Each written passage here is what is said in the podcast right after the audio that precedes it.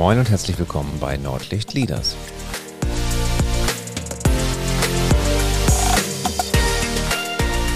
In der heutigen Episode geht es um das Thema Delegation.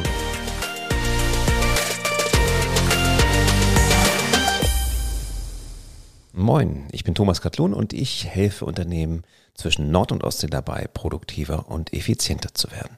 Das mache ich, indem ich ihre Führungskräfte trainiere. Denn nur gut ausgebildete Führungskräfte bringen eins hervor, engagierte und motivierte Mitarbeiter.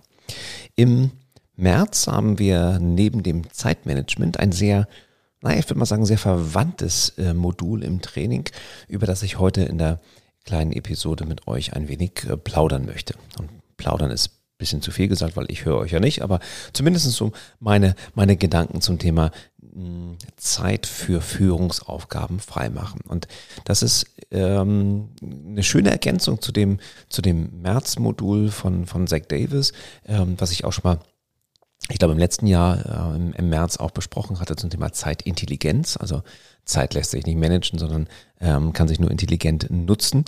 Ähm, das ist eine sehr schöne Ergänzung, weil häufig äh, im ersten Modul, das mache ich zumindest in der Reihenfolge, das Thema, wie schaffe ich mir überhaupt Zeit? Ne? Also wie plane ich meine Zeit? Wie unterscheide ich zwischen wichtig und dringend, zwischen ähm, unwichtig und nicht dringend, zum Beispiel nach der Eisenhower-Methode und ein, zwei andere mehr. Und dann schaffe ich es vielleicht in meinem persönlichen Zeitkalender, in meiner persönlichen Planung als Führungskraft ein wenig Zeit zu schaffen. Und diese Zeit sollte ich natürlich sehr, sehr sinnvoll nutzen. Und ähm, wie kann Zeit einer Führungskraft besser genutzt werden, als Menschen zu führen, Mitarbeiter zu führen? Und das ist gar nicht so einfach, wie man vielleicht immer denkt, weil wir sind ja im, oder ich bin im Mittelstand unterwegs, nicht äh, ja, also es gibt sicherlich auch in Konzernen Führungskräfte, die hauptsächlich mit dem, mit dem, äh, mit der Arbeit einer Führungskraft betraut sind und wirklich vielleicht strategisch arbeiten, am Unternehmen arbeiten, an den Prozessen arbeiten, aber weniger aktiv im Tagesgeschäft arbeiten. Und ich bin da immer sehr vorsichtig, weil meine Teilnehmer alle aus dem äh, klassischen Mittelstand stammen. Also es gibt sicherlich auch Unternehmen, die man 300, 400 Mitarbeiter haben, aber im Großen und Ganzen sind wir da immer unterwegs, ähm, teilweise auch in kleinen Unternehmen bis, bis mittelständischen Unternehmen. Und dort arbeiten die Führungskräfte immer mit. Egal, wen ich jetzt im Training, sitz, Training sitzen haben, ob Abteilungsleiter, Angestellte, Geschäftsführer oder Inhaber, alle arbeiten noch aktiv mit. Das kann im Vertrieb sein, das kann im, äh, in der Entwicklung sein, das kann in der Produktion sein. Die, meine Teilnehmer sind alle aktiv noch tätig. Und ich stelle dann häufig die Frage, Sag mal, wie ist denn so eure Aufteilung von operativer Tätigkeit zu, na, ich nenne es mal strategischer Tätigkeit oder vielleicht zu Führungsaufgaben? Und ähm, ich hatte jetzt gerade gerade vorgestern Training, da wurde mir so genannt, ja, also ich schaffe es schon so irgendwie 30 Prozent meiner Zeit für Führungsaufgaben hm, freizuräumen oder ich verbringe 30 Prozent meiner Zeit mit aktiven Führungsaufgaben. Und das ist schon für meine Erfahrung jetzt in den letzten Jahren, die, die ich das mache, gar nicht so schlecht. Ähm, häufig höre ich allerdings auch sowas wie 80-20, das heißt 80 Prozent meiner Zeit verbringe ich operativ damit Kundenbeschwerden zu klären oder Aufträge reinzuholen oder oder oder in der Produktion zu helfen. Ja, und da muss man jetzt mal ganz ehrlich und ganz hart sagen, dafür werdet ihr als Führungskräfte nicht bezahlt. Ähm, wofür denn? Fragt man sich vielleicht beantworte die Frage gerne mit, mit ähm, habt ihr vielleicht schon mal gehört, mit dieser äh, eher floskelhaft erscheinenden Aussage, naja, als Führungskraft solltest du die beste Umgebung für dein Team schaffen, die besten Voraussetzungen für dein Team schaffen, dass dein Team hochperformante Leistung, also wirklich Performance, also PS auf die Straße bringt. Ähm, das habt ihr sicherlich schon mal gehört oder gelesen, ist, ist auch richtig. Nur sind wir im Mittelstand unterwegs und haben natürlich immer noch einen operativen Anteil. Das heißt, die Anteil der klassischen Führungsaufgaben sind zumindest bei meinen Kunden nicht ganz so hoch, dass man die ganze Zeit ähm, drüber sinnieren sollte, wie man besser führt, sondern hier sind wir wirklich dort in einer Abwechslung von, von operativen Arbeiten und Führen unterwegs. Was kann denn naja, was sind denn so die, die ähm, Gründe, warum Führungskräfte im Tagesgeschäft mitarbeiten? Die sind unterschiedlich. Und wenn ich diese Frage im Unternehmen stelle, wenn ich diese Frage im Training stelle, kommt häufig so etwas wie, naja, ich kann das eben halt, ich bin groß geworden, ich bin von der Fachkraft zur Führungskraft geworden, habe ähm, einfach gezeigt, dass ich der beste Verkäufer vielleicht bin in meinem Team und wurde dann zum Verkaufsleiter. Und wenn jetzt ein Kunde schwierig ist oder wenn ein Großkunde anklopft, dann übernehme ich das natürlich als Vertriebsleiter. Den besten Vertriebler zum Vertriebsleiter zu machen, dass ich dann vielleicht um ja, um die Steuerung des Außendienstes kümmerst, ist vielleicht nicht immer die beste Idee an dieser Stelle, schon mal dahin gesagt. Also das ist aber ein häufiges, hm, häufiges Indiz dafür, wenn ich von der Fachkraft zur Führungskraft geworden bin, dass ich einfach noch mitarbeite. Na klar, weil ich das kann. Und es tut ja auch dem Ego manchmal ganz gut. Und das ist häufig so der zweite Grund, ein starkes Ego, das man auch mal der Mannschaft nochmal zeigt, guck mal, ich kann auch mit anpacken und ich, ich hole die Kastanien aus dem Feuer und ich kann das gut.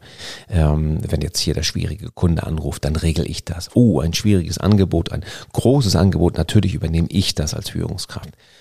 Hm, ja, ist das die Aufgabe? Hm? Könnt ihr mal überlegen. Der dritte, dritte Punkt ist einfach Gewohnheit.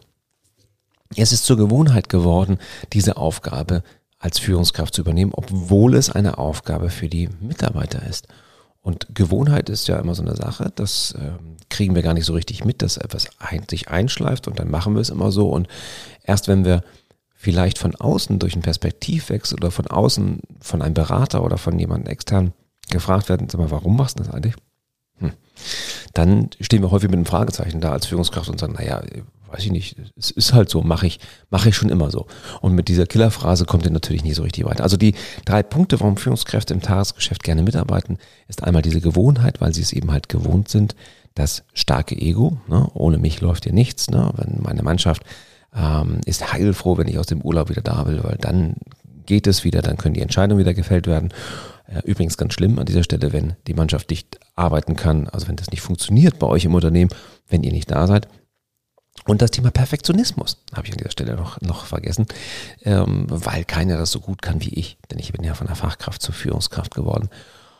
Und das sind drei Punkte, und es gibt sicherlich noch einige mehr, warum es häufig schwierig ist, als Führungskraft sich aus dem operativen Tagesgeschäft rauszuhalten.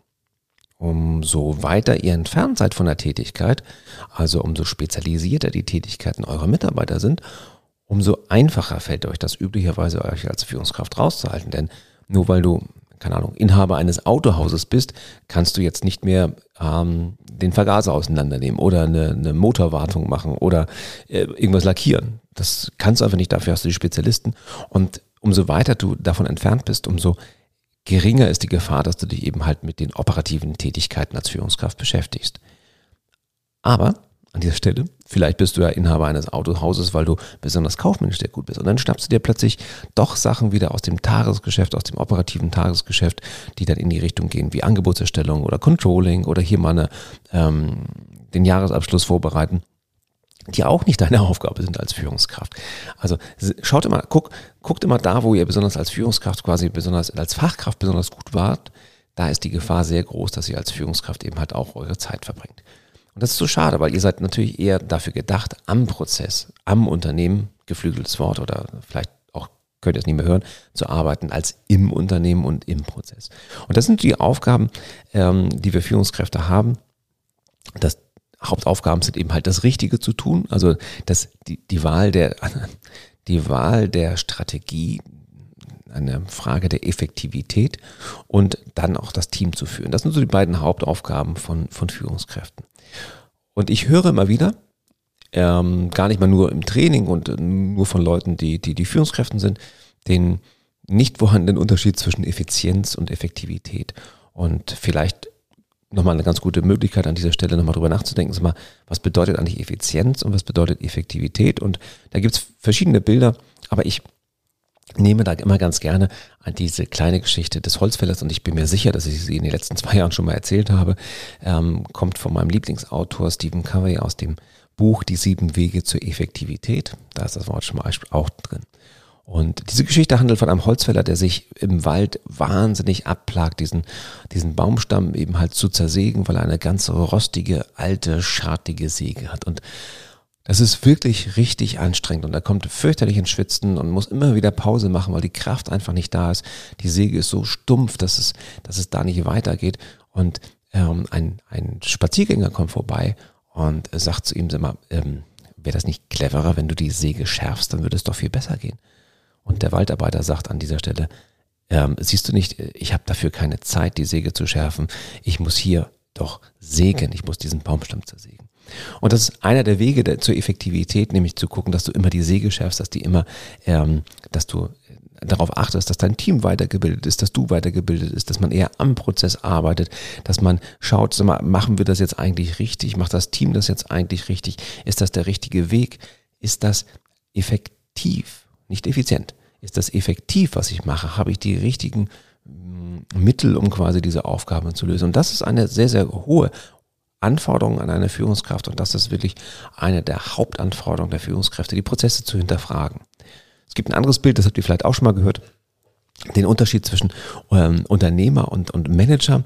Und äh, nehmen wir mal an, die Aufgabe ist, mit, eurem, mit eurer Abteilung, mit eurem Unternehmen durch einen dichten Dschungel zu kommen. Dann äh, ist der Manager derjenige, der unten darauf achtet, dass effizient gearbeitet wird. Das heißt also, dass ähm, die Leute, die die Machete schwingen, um die Lianen und das kleine, also den ganzen Wuchs da irgendwie zur Seite kommt, dass man irgendwo durchkommt, wegzuhauen, dass die eben halt darauf äh, getrimmt sind, äh, dass es funktioniert, dass das Ganze sehr effizient ist, dass es ein guter Prozess ist. Und die richtige Führungskraft, der Unternehmer zum Beispiel, der sitzt oben auf den Palmen und gibt die, die ähm, über dem Blätterwerk und gibt die Richtung vor. Und das ist so auch eins der beliebten Bilder zwischen dem Unterschied zwischen Unternehmer und, und Manager. Also Effektivität und Effizienz. Und vielleicht ist das, euch das so ein bisschen klarer geworden. Effektivität ist die richtigen Dinge tun und Effizienz ist die Dinge richtig tun. Und das ist Aufgabe einer Führungskraft zu schauen, ob sowohl Effektivität, meistens der stärkere Hebel, als auch die Effizienz stimmen. Läuft der Prozess richtig rund? Ist der Prozess überhaupt der richtige Prozess? Dazu passt dieser alte Ausspruch, ich glaube, eines, eines Vodafone-Mitarbeiters, der war mal ja, zum Thema Digitalisierung, wenn du einen ähm, digitalen, wenn du einen Scheißprozess digitalisierst, dann hast du einen digitalen Scheißprozess. Also auch hier wieder gucken, ist es effizient oder effektiv. Das ist eine der Hauptaufgaben von Führungskräften, ähm, neben der Aufgabe eben halt das Team zu führen. Und das Team zu führen kannst du eben halt nur, wenn du Zeit hast. Und wenn du nur bei, bei, bei 90 Prozent dabei bist und wirklich im Unternehmen arbeitest und wirklich an den, im Prozessen arbeitest und beim Kunden bist, dann hast du halt nur noch ganz wenig Zeit für Führungsaufgaben. Führungsaufgaben heißt übrigens nicht Urlaubsanträge unterschreiben, ne, sondern heißt Menschen entwickeln, zu gucken, was braucht dein Team, um weiter voranzukommen. Und das ist so die, die wichtige Aufgabe, die du hier als Führungskraft hast, also wirklich auch das Team zu führen und die Menschen zu entwickeln. Das funktioniert nur, wenn sie dir die Erlaubnis geben und wenn du diese Vertrauensbasis hast, dass sich auch wirklich die Menschen entwickeln lassen wollen. Ähm, dazu ist viel Arbeit notwendig, viel Zeit notwendig, viele Gespräche notwendig. Und dann kommen wir auch zum, schon zu dem, zu dem wichtigen Punkt Mitarbeitergespräche. Und Mitarbeitergespräche sind bitte nicht nur die einmal jährlichen ritualisierten Gespräche mit so einem Bogen vielleicht von der Personalabteilung, der ach, mehr recht als schlecht ausgefüllt wird. Sowohl der Mitarbeiter als auch die Führungskraft haben da gar keinen Bock drauf und deswegen machen sie das ganz schnell und dann heften sie es ab.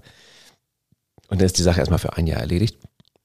Das ist, meine ich, nicht unbedingt mit einem Mitarbeitergespräch, was wirklich das, ja, den Mitarbeiter entwickelt, sondern das sind diese kleinen Gespräche, die immer, immer wieder geführt werden, um Feedback zu geben, aber auch Feedback zu bekommen. Und ähm, das klingt jetzt so simpel, ne, zu sagen, ja, das hast du richtig gemacht, das hast du falsch gemacht. Ähm, aber da ist ja doch eine große, große Kunst drin, das Feedback richtig gut zu geben. Häufig passiert es in solchen Mitarbeitergesprächen, dass der Gesprächsanteil der Führungskraft unglaublich hoch ist. Und da erzählt die Führungskraft rauf und runter, was man doch hätte besser machen können, wo man hätte doch effizienter sein können oder vielleicht sogar effektiver hätte sein können. Und der Mitarbeiter sitzt dann da und guckt äh, die Führungskraft an und nickt natürlich, weil es ja der Chef, die Chefin nickt und sagt, ja, okay, verstanden. Aber irgendwie so richtig ankommen tut es nicht. Und vor allen Dingen ist es ja relativ weit entfernt von diesem selbstverantwortlich denkenden, über den Tellerrand schauenden Mitarbeiter, den wir gerne hätten. Also wenn wir das Denken übernehmen und wenn wir ihm unsere Sicht der Dinge quasi aufoktroyieren, dann kriegen wir nie einen richtig, ähm, einen Mitarbeiter, der über den Tellerrand hinausschaut. Das heißt, erster Tipp an dieser Stelle, achtet auf eure Gesprächsanteil in Mitarbeitergesprächen. Sowohl im Kritikgespräch, wo ihr zum Beispiel ganz klar sagen müsst, hier ist etwas schiefgelaufen, als auch, ähm, als auch beim Loben, als auch bei diesen Vertrauensgesprächen, die ihr so zwischendrin führt, um so eine Vertrauensbasis aufzubauen, lasst den Mitarbeiter reden. Und das ist ganz, ganz wichtig. Und das ist so wichtig, dass es immer wieder trainiert wird und das ist so wichtig, dass es leider auch immer wieder vergessen wird. Denn wir sind es nicht gewohnt, als Führungskraft auch mal die Klappe zu halten. Ähm, was machen wir jetzt, um den Gesprächsanteil gerade innerhalb der Führung und der Delegation, wenn wir Aufgaben übertragen, zu steigern? Ganz simpler Tipp, Fragen stellen. Und das ist ein sehr, sehr wichtiger Tipp. Wenn wir, wenn wir Fragen stellen, dann redet der andere. Im, Im Vertrieb ist es auch sehr wichtig, Fragen zu stellen und das Gespräch dadurch zu strukturieren und zu führen. Und wenn ich das mit meinem Mitarbeiter genauso mache, dann bekomme ich einen Blick hinter die Kulissen, hinter die Fassade desjenigen, der jetzt gerade vor mir sitzt. Dann bekomme ich eine Idee, was er wirklich denkt, wie er vielleicht an ein Problem herangeht, welchen Lösungsweg er einschlägt. Und der kann mal richtig gut sein. Der kann mal richtig gut sein. Und wir sind zwar die Fachkraft, die zur Führungskraft geworden ist und wissen alles besser und sind auch noch perfektionistisch, hatten wir ja gerade am Anfang. Aber wenn wir das nicht zulassen, dass wir eben halt auch mal hören statt reden, dann bekommen wir gar nicht mit, ob es da vielleicht alternative Wege gibt, die mittlerweile oder ganz anderer Blickwinkel sind, die wir gar nicht gesehen haben. Deswegen ganz, ganz wichtiger Punkt, schraubt euren Gesprächsanteil runter. Sagt jemand, der jetzt schon seit 16 Minuten 20 in ein Mikro redet, ohne den Gesprächsanteil von euch zu hören. Aber es ist halt so beim Podcast. Also schraubt euren Gesprächsanteil runter, stellt mehr Fragen, ähm, versucht die Mitarbeiter zu entwickeln. Und einer meiner Lieblingspunkte, und den habe ich sicherlich auch schon mal genannt, in der einen oder anderen Episode, einer meiner Lieblingsführungsinstrumente ist dieses, ähm, dieser sehr einfache Satz, was schlägst denn du vor, lieber Mitarbeiter? Weißt was? Du Mitarbeiter, du bist der Profi, du sprichst täglich mit dem Kunden, du stehst in der Produktion an der Maschine, du bist Einkäufer für diesen Warenbereich. Ähm, wir haben jetzt eine Herausforderung. Es gibt jetzt aktuell kein Med oder sowas in der Art, wie wir es gerade haben. Was schlägst denn du vor? Was könnten wir machen? Und wenn ihr das das erste Mal macht, dann sind die Mitarbeiter sehr ruhig. Die sind ruhig, weil sie es nicht gewohnt sind, dass sie plötzlich anfangen, selber zu denken und das hm, vielleicht auch gar nicht bis jetzt Wert gelegt wurde auf ihre Meinung. Und dieser Satz, was schlägst denn du vor, lieber Mitarbeiter, lieber Mitarbeiterin, öffnet neue Perspektiven und ihr kriegt wirklich mit, ob euer Mitarbeiter, eure Mitarbeiterin auch wirklich aktiv am Problem, an der Problemlösung arbeitet oder immer nur wartet, dass du als Führungskraft die Idee hast, dass du als Führungskraft die Anweisung gibst, wie das zu tun ist. Und so kriegt ihr ehrlich gesagt nie eigenverantwortlich handelnde Mitarbeiter, wenn ihr immer sagt, wo es längst geht. Dann seid ihr immer der Flaschenhals. Dann seid ihr der große Flaschenhals, wenn ihr mal nicht da seid, dann läuft nichts in der Abteilung, weil da keiner eine Entscheidung trifft, weil hat ja noch nie einer gemacht, weil das macht ja immer der Chef oder die Chefin.